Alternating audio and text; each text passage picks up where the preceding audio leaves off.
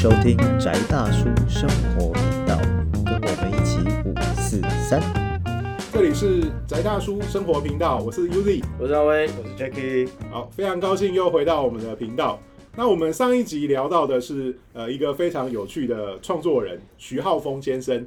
那我们呃第一集大概先介绍了一下他的生平，然后后面开始我们就讲的很开心，对对对。然后我们这一集继续来聊一下他的他的一些相关的创作理念跟他的一些作品。对，那我们呃本来预计 对第二集想要讲电影，可是我觉得他的东西实在是太太广大，而且很多东西都可以混在一起讲。其实，在台湾能嗯在台湾有版权的状况之下，对。你能接触到他的创作品的总数，嗯。哼。其实不能算多。对，那我先介绍一下他的电影好了。嗯，对他，我我还是先条列一下，我们至少先把框架画出来。嗯。对，那他的呃几部后来就是说主要的电影，他有几部有趣的创作，嗯。一部是呃倭寇的踪迹，嗯。他讲的是呃就是戚继光之后他的一些呃就是对七七家军戚家军的没落末路，对。那第另外一部是呃《剑士柳白猿》，嗯对他讲的是有关于武林仲裁者的故事。嗯然后再来就是《师傅》这部片，讲的是咏春拳师北上发展的 北漂的故事。对对南拳北传。对然后另外有两部的合作创作，嗯一部是那个呃《道士下山》，嗯对对，他是由那个那个导演是陈呃陈凯歌对对对，那部我很喜欢，我我等一下想要讲一下那一部。嗯那另外一部就是王家卫的《一代宗师》嗯，他是里面的创呃编剧群的一部的其中一位。那一部片有三个位编剧，嗯一部呃一就是呃徐浩峰、王家卫他自己嘛，嗯还有一个是呃周静之对，三个人一起合作的。对，那我们呃这部今天我们会继续聊到呃电影的部分跟他创作理念的部分。对哦，哎，还漏了那个还没有上映的《刀刀背长生》，呃，刀背长生可能上不了了。哎对对，我们暂时先搁置。还有狮眼卷天涯，那个天晓得什么时候？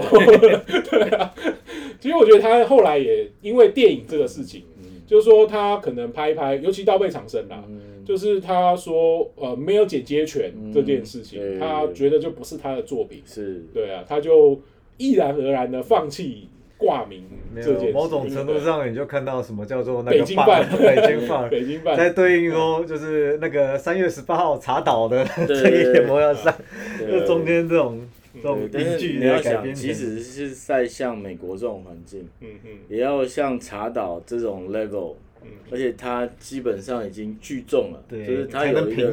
它有一个群众的声音，而且你要想，查岛这件事情是一个中国妹子出钱搞了网站以后，突然变得就是风风火火了，然后就是这这一联盟的事情，对对对对哦对，导演版。最后才能才能逼迫，再再加上大大局势，可是我觉得这一联盟的上映版让我看完了，我都完全愣体。对。可是随着以徐浩峰的这么利基方式的文化操作，其实徐浩峰，说实话，他到底大众到什么程度？我觉得，对啊对啊对啊，所以它还是是相相对相对利基市场就是小众型就是的操作。应该是这样讲。大家喜欢的武打电影，还是从香港电影发展出来那一套，从越剧拖出来的打斗戏。邵氏的那一种演哦真的，不过我觉得我我记得徐浩峰他讲过一个，我觉得蛮有道理的。嗯。他说很多人都说他写的是武武侠小说，嗯。拍武侠电影，嗯。可是他自己说我拍的不是武侠电影。嗯。呃，我拍我我我写的不是武侠小说，我写的是武行小说。嗯，对他其实说我的的我的作品里面其实没有侠，嗯。对对，那呃里面讲的是武行，嗯。就是武人的呃生活圈里面发生的故事，嗯。对，就是说他写的是一个社会阶层的故事，没有，就是，这个就是呃纯粹侠字定义问题嘛。嗯。嗯嗯，侠以武犯禁，对啊。他的里面所有可是里面的人是呃以武术的讨生活。对对工作者，对他就武术工作者的生活故事，就是这是一群练武的人他的对生武人的生活故故事，，对。而嗯。这些人并没有拿这个东西去，即使是剑士柳白猿，对。他是武林仲裁者，对，对。他在做他本来在做的事情，这就是就是这件事情他的他的工作，他的工作就是就是裁仲裁。判，对。其实就是讲白，他就是裁判嘛，只是他裁判的不是人家的比武，是人家的仇怨，对啊，对？没有，不过这样讲，虽然我的评论可能会变偏差掉，其实 某种程度上，它就是他就是属于属于北京人的黑帮电影，就是一个很特殊的社会结构里面某一些特殊某几某一个特殊族群里面的，就跟教父一样，他们自成一个体系。可是我我我觉得比较接近北京黑帮电影的，反而是老炮，老炮对，嗯。老炮，老炮才比较是真的北京黑帮电影，因为嗯呃，自从共和国建立以后，嗯应该是没有黑社会了。嗯，理论上没有对那种，对对对，对国家不同意。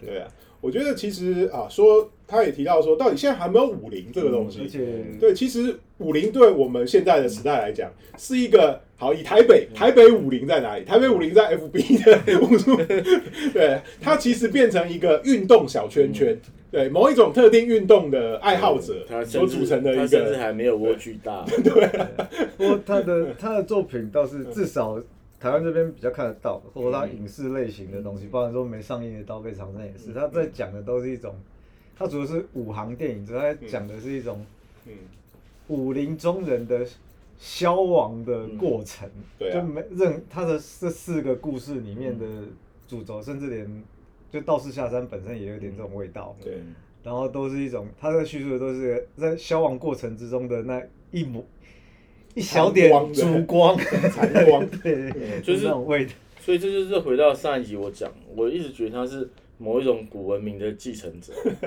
哦，就是所以在拍的是自己的故事就事。是他知道什么，然后他被要求不能讲，但他是又很想要留下去。就还是回到师傅，对不对？想打架了，嗯嗯，对不对？就是你一身功夫在身上，然后你就不能打，眼看你年纪越大，越不可能打嘛，对不对？所以当你碰到有小混混来的时候，对不对？你就难免的很舒服的，欢迎来惹麻烦，对不对？能叫多少人来？对不对？一百人、二十个三十几多少？对不对？哦，二三十，然后打得过，那就不跑。对，打不过他，按照风险管理，他还是要跑。对啊对，或是叫老婆先走，对对对，就是一一百个真的就要跑了。嗯嗯哦，我是不太相信有人能够打一百个。嗯，哦对，即使是宫本武藏也没到一百。其实，对对对，那也我觉得那已经是超越人力体力极限的嗯的单次作战数量。嗯哦，那我觉得徐浩峰在就是因为他一直，所以其实就形成一个他个人比较迷人的风格。嗯哦，就是他讲的好像魔幻，又好像写实，魔幻写实，对，但他又不是魔幻写实，我觉得最魔幻写实可能是道士下山了，对对对，对，非常的有趣，对但是嗯，我们不是找资料又找回去，那个就是他师傅的故事，再加上胡海牙的故事，对胡海牙故事，再加上徐浩峰自己个人在做那个杭州武林的考据，对对对，就是嗯。他在做口述历史的过程嘛，跟我我真的觉得他的人生的每一步都仿佛是有神祝福过。的对，哦，就是你要先培养一个绝对的自信心。嗯嗯哦，所以你有很爽的求学时刻，嗯嗯但是你要你要做我要你做的事情，你就必须被打下来，嗯你就哎、找不到事儿做，对不对？回家念书，对不对？然后先拍个纪录片，嗯。你先拍那些纪录片，你后来你碰他碰到二老爷的时候，那个口述历史的基础才能够建立啊。然后他有呃可以投稿到杂志社，对对对对，就是嗯他中间你你拆掉哪一块，他不能变成今天的徐浩峰。嗯嗯。对你把他拍纪录片那块拆掉，嗯，他他就会变成一个单纯的，我跟我二老爷聊天，我不会去记他啊，嗯嗯嗯，对不对？你也会跟你爸聊天，你不会去记你爸讲什么。对啊，你真的会记的时候，可能就是到某一天你突然觉得某一种感动，你才要去做。可是他要走了，我不对不写，对你，你已经漏失掉非常多东西了。嗯可是他就是因为前面做这个纪录片导演，又做了口述历史的的基本功，等于前面已经练完了。嗯嗯你练完以后，突然你二老爷回到你家，嗯他跟你谈这个，嗯。然后你也没事干，嗯。所以你就开始记录这件东西。嗯。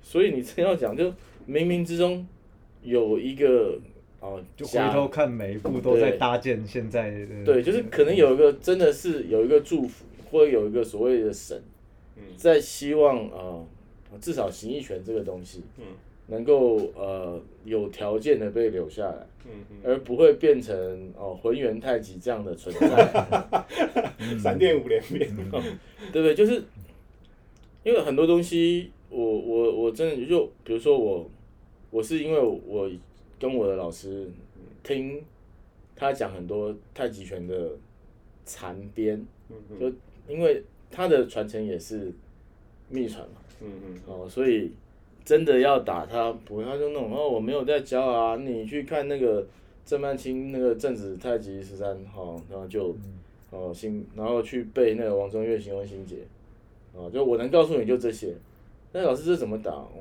没有啊，哦，不行，哦，就是我不能教你，哦但是他啊中间就会开始会讲到一些丹药啊，干嘛？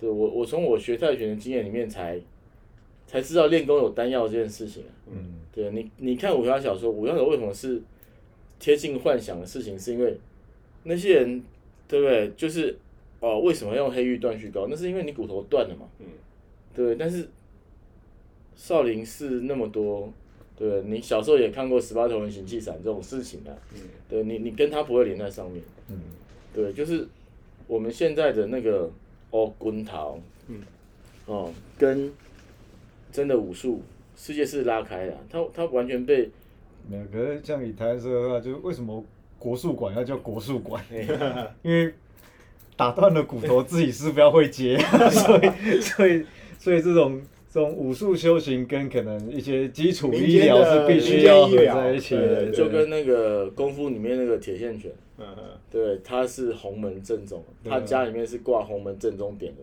对。对，我以为只有永春正宗，就没想到我看到洪门正宗。不过也有不不做这个工作的、啊，像那个叶问不是在《一代宗师》里面，对他也提到哦，什么要我要教拳要有瓦遮头，嗯对对对，然后要有墙，哎，四边有墙，然后什么那个舞龙舞狮不教，对对不对？那个打鼓叠叠叠打正鼓不教，叠 对不对？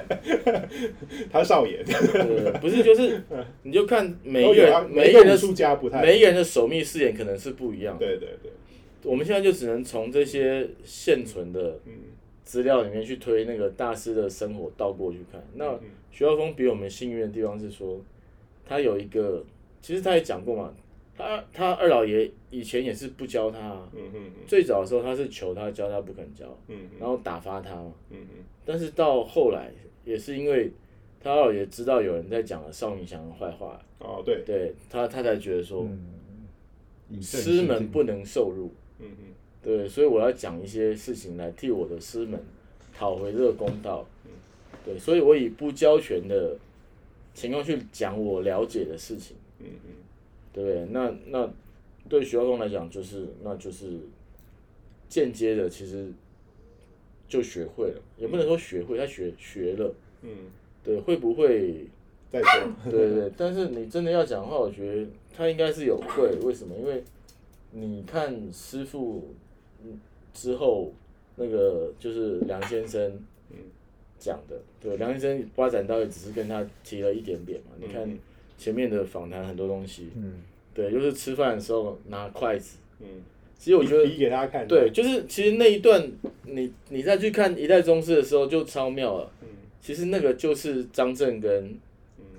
梁朝伟最后那千金难买一声响，是用筷子比。其实我觉得他那他那一下就是应该是梁师傅在餐桌上面教他八斩刀的时候的那个情况，对，他直接把它转成用剃刀跟筷子，嗯对去去做，这个就是艺术嘛，就是他讲超越生活经验的，，生活经验，对，就是嗯。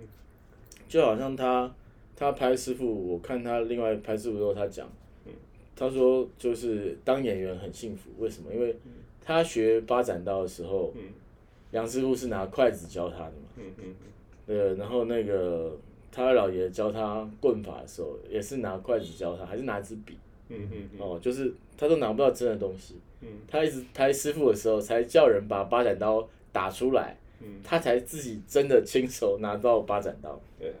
不过在北方好像叫单锋剑，对对对对。他们那个用的是，但是如果是按照梁师傅写的书来讲的话，嗯嗯，丹锋剑跟八斩刀还是不一样。不。一样，对，就是八斩刀其实是剑锋刀体，嗯嗯嗯，单锋剑的话，其实就还是剑。嗯嗯嗯，对，就是八点刀的特性是，他讲了一个那个香港字，我看不懂，嗯嗯。应该是格挡跟挑，嗯嗯就是他的杀法不是像普通的刀法用砍下去造成破坏，它是比较像剑法，嗯嗯就是造成那个单大的单体突破点的的伤亡，嗯嗯嗯。对？哦，但是就是我觉得徐浩峰他就是在，就是他所有东西，你再去对他的访谈，你会发现每一个典故他都尽量的把它讲出来。嗯嗯嗯对，就是，所以我真的相信他是有很大的感动跟很大的祝福，然后才能够把这个嗯传统武术我们遗落的环节，能够得到一个类似传说般的哦的的的消息的来源。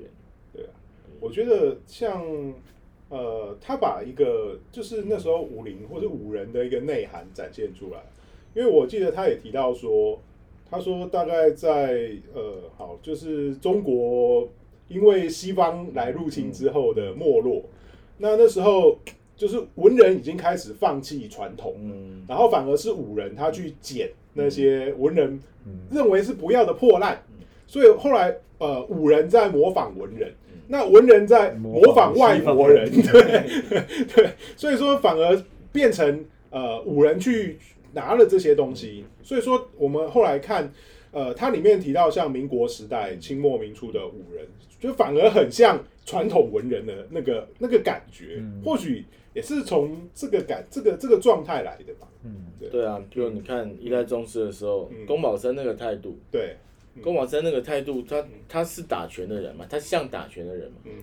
对不对？他像那个刀口舔血，你要想宫保生嗯，按照他那个设定，他就是一个真的刀口舔血啊，每天都有人来踢馆，对啊，对，而且他那个踢馆的情况就跟我理解就不太一样嘛，就是我理解的就是师傅就是坐在武馆里面啊，对不对？大师兄去打，嗯。或者是特定的徒弟去打，嗯。对不对？师傅师傅脸丢不起啊，嗯，对不对？那公我真是对不对？就是会让宫二能够每天看到我老子他妈在跟人家交手的人，年轻的时候，在年轻一点的时候，对在年轻所以我在想说，那时候的那个掌门可能是他的师兄对，对对，李就是对，就是嗯等于是宫保生是嗯。代替李存义出来跟人家比的人，他不是真的师傅，就应该不后来他接了他对他师兄的班嘛，他接了以后，嗯。那就变他就变成他徒弟去打，对，所以你这样再倒去看，你就知道嗯。马三为什么要抢得出来。嗯嗯，因为他以后要接班啊，对对对，而且不是因为马三以后要接班，是从这个当下嗯，我师傅凭什么跟你搭手？嗯嗯，他已经多少年不跟人家搭手搭手就是就是搭手就是我的事情啊嗯，对不对？今天我师傅让出去嗯。这个东西，那我也知道我我师傅是要输哦。嗯嗯。那我我觉得刚开始看一代宗师的时候，我不了解这是多严重的事情。差不多搭手就是我要跟你平起平坐才会有搭手，对，这是拼赢一回事。嗯。再来是宫保山已经确定我要让这个人嗯把我的名声让给他，对，对不对？但是你你再去套那个就是没有简单讲，我简单举个例子哈，就是哈，总经理要退休了，嗯。结果他发一封信去找一个空降的来，然后跟在总经理旁边几年的副理，就是突然就北宋就靠背哦，看我帮我帮你打天下打那么久，你去空找一个空降的说他要来当总经理，我还要当他的副手，你有没有搞错啊？也这种就是其实是开分公司给开一个分公司啊，因为南方嘛，对，对，但是其实嗯。以徐耀峰在其他资料里面讲的嗯。那个，就是他的道家师傅那一篇里面嗯嗯。的最下面有另外一个人，我不晓得你有没有注意到，我忘记那个人名字。嗯。嗯。对，那个也是一个大师嘛，嗯嗯，但他就是最后跟人家一次搭手，啊输了，对，输了，名声送给人家，嗯。他从此就郁颓废，掉，他人他人生就废了，嗯嗯嗯，而且他没有讲是谁，他故意对不写，对对。对对，对，所以嗯。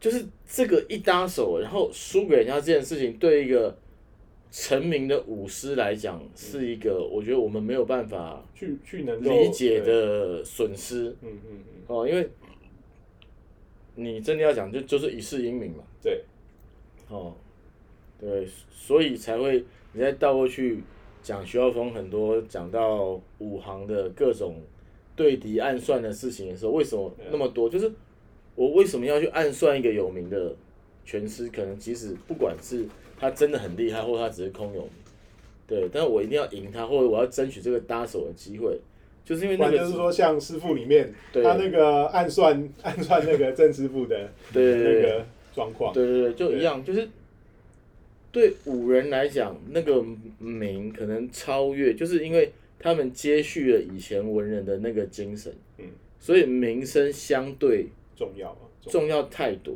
嗯对，所以才会我不能输嘛，嗯所以为什么再回到我刚刚讲的，就是为什么师傅不能出来跟人家搭手，嗯一定要徒弟，因为赢了徒弟，那就是我教的好啊，我徒弟都打得赢你，我打不赢你嘛，嗯嗯嗯，对不对？就神主牌是个坐上来之后就下不来的位置，对不对？但是你如果神主牌被人家翻倒了，哎，那个就是就毁了，就是对不对？哦，高高手的生死，对不对？一季的兴衰，所以师傅在传统武术的领域里面是用来教学的，哎。对对对，负责教学跟传承，对，就是就不能就不能出来。来，对敌的，对你对敌的时候就没办法，因为就是就一样，你如果输了就没有了，嗯嗯对，就跟假设李小龙今天有一部电影是他被罗里士打倒了，嗯。哦，那截拳道我想不是今天的风格 所以，所以李小龙的电影里面，他最后只能在像精武门那样子对。对日军、对对。日本的部队飞踢，然后被枪打下来，对。那可以。而且而且也没有真的打下来只你要看是只是这样变他亮是定格，而且我有看过那个精武门的那个就是记录。嗯嗯嗯。其实精武门精武门整部片第一个 cut 是那个，嗯嗯嗯。就是他飞飞踢然后 biang biang biang，那个是精武门的真正的。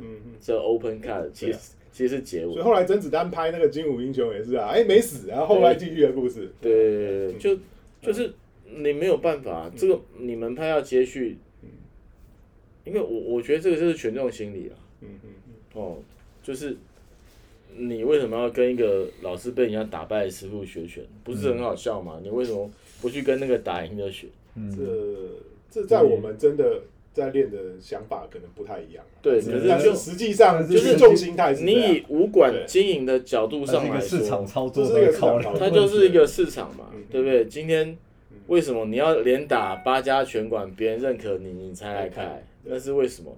我我这个师傅能够克制一半以上的拳术，所以我屌嗯，大家敬重我，让我开了这个武馆。嗯嗯对，就是他整个套路，其实你去看，就是说，应该是说，徐浩峰没有在说谎，嗯他的每一个东西都是可以拼在一起，组装成一个更立体的世界。对，就是他，他不是一个就是幻想的小说家。我幻想曾经有一个什么样的以武术为生的世界，嗯对他跟刺客联盟可能不太一样。对啊，确实他社会的运作可能长得比较像这样。对对对，，嗯嗯就是他很立体，而且他很现实。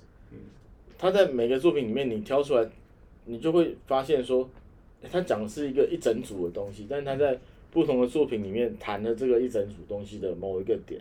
不过某种程度上，这就是我可能跟两位抱着不一样的想法。因为是因为徐浩峰的作品，他引人入胜的点嗯就是这种文化气息。嗯，嗯嗯但是我觉得他如果将来，这当然我讲这种话很欲绝，我也不是创作人，就是他在创作上可能会无法再获得更多人，或许他也不想不需要获得更多人的的欣赏，干嘛？大概也是这种文化气息，因为呃，假设先撇掉这种文化底蕴的事情，我们光讲以武学、武侠、武行或者任何跟武有关的嗯的的大众呃大众娱乐文化呈现好了，他就没有办法呈现徐克的那种武侠，嗯，他根本就是一个 Wild West 的一种嗯。就是弱肉强食的，因为在他的在徐浩峰的观念或者他设定的主要创作的年代的主轴里面是不存在这种弱肉强，或者是就算他是弱肉强食。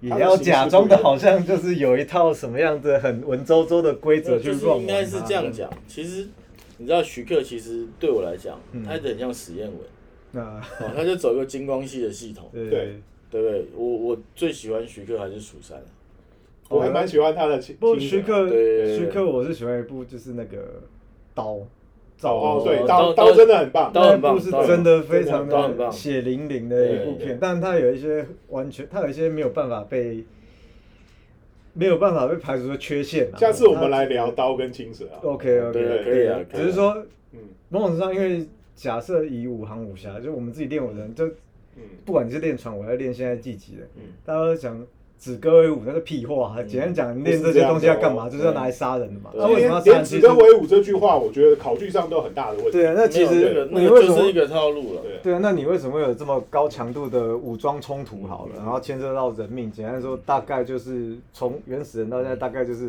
嗯嗯呃利益嘛嗯，或者是生存资源的分配不均嘛，所以你必须要用抢的嘛，或者是你必须要保护嘛。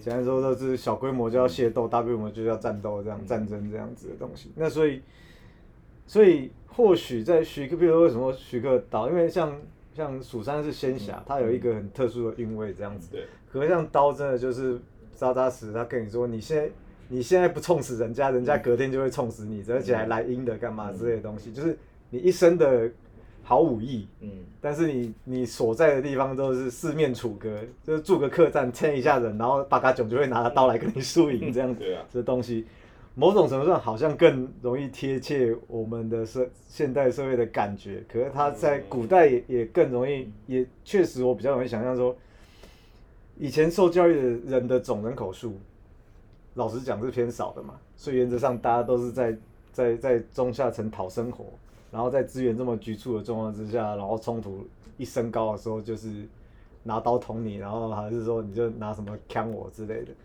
那徐浩峰的东西是他这么吸引人，就是他的作品，我觉得对我来说吸引人。虽然说我不能理解，但是吸引我的点是他那种坚持，就是你不管你是什么身份，你在你是什么，你在这个结构里面，这个社会架构里面，你你是占据什么样的角色，他有一套规则是，是你必须自己要有那个矜持的。一旦打破了，就是要怎么讲？譬如说师傅有点，但他每部作品呈现的方向也不一样。譬如说师傅是反而是主角想要去打破这个规则，可他打破了，至少前面铺陈很有理。哦，我已经照你们规则玩那么久了，你还是要搞我？哦，不好意思，老子就不玩了，我就来跟你挑战。可是比如说像倭寇的终极就是另外一回事。倭寇的终极反而某种程度上是在是在挑战，就是传武的那种最僵化的那个，对就是对，不管是小说还是电影里面，它呈现就是，譬如说他们为了要呈现七家刀还是什么的那个、那个、那个东西，他不是说他就跑进一个妓船上的妓院里面，嗯然后教了妓女就是一招，对，如然后影如响。如影如响。对，然后他就说哦，你就看到影子戳就对了，然后所以然后任何来挑战他的人都不能进门，然后没有人知道是妓女戳他的，然后所有号称高手的人都被都被棍都被妓女拿着在房间里面拿着棍子挑完，然后就是隔着窗帘，那你说，那你说，那到底这些号称高，所以他的那怎么讲？他在这些，他用同样一个人在一个以武武术的社会，然后人在这个武术社会里面的社会结呃文化结构里面的 hold 住那种坚持的正反面，在创造他的故事。其实其实我是觉得，我们你看像呃师傅应该算是倭寇的终极的呃完成版，因为其实他们两个在讲同一个故事，对对对，只是嗯对有一点变化。嗯那我会觉得怎么讲，它它其实这也是一个很预言的故事啊。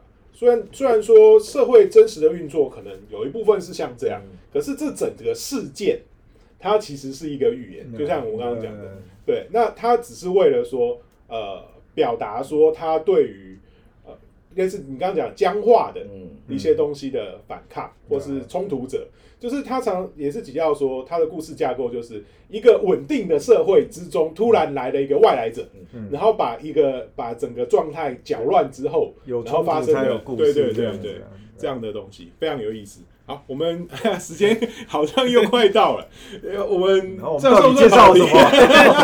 我们到底介绍聊得很开心，对。好，我们在这下一集还会继续再讲，因为我觉得，对我们还是要再再再深入研究一下。好，这里是宅大叔生活频道，我是 Yuri，。我是阿威，我是 Jacky。好，我们下一集再继续讨论这个主题，谢谢，拜拜拜拜。